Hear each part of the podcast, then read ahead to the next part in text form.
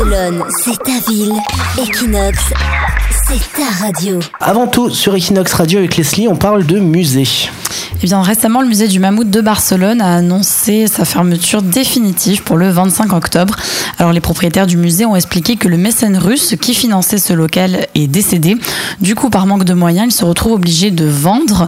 Et pour se débarrasser des meubles du musée, les propriétaires ont décidé d'utiliser l'application Wallapop. Alors, pour ceux qui ne connaissent pas, Wallapop, c'est une appli en fait qui permet de vendre à des particuliers des objets, donc un petit peu comme le Bon Coin.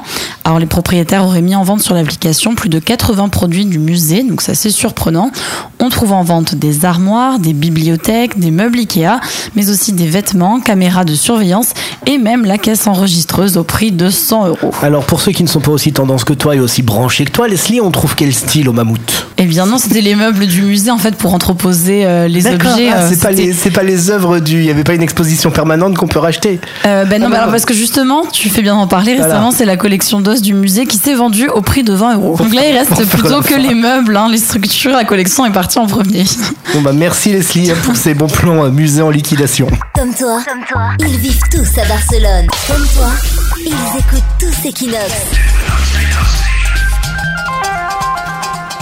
La radio des Français de Barcelone.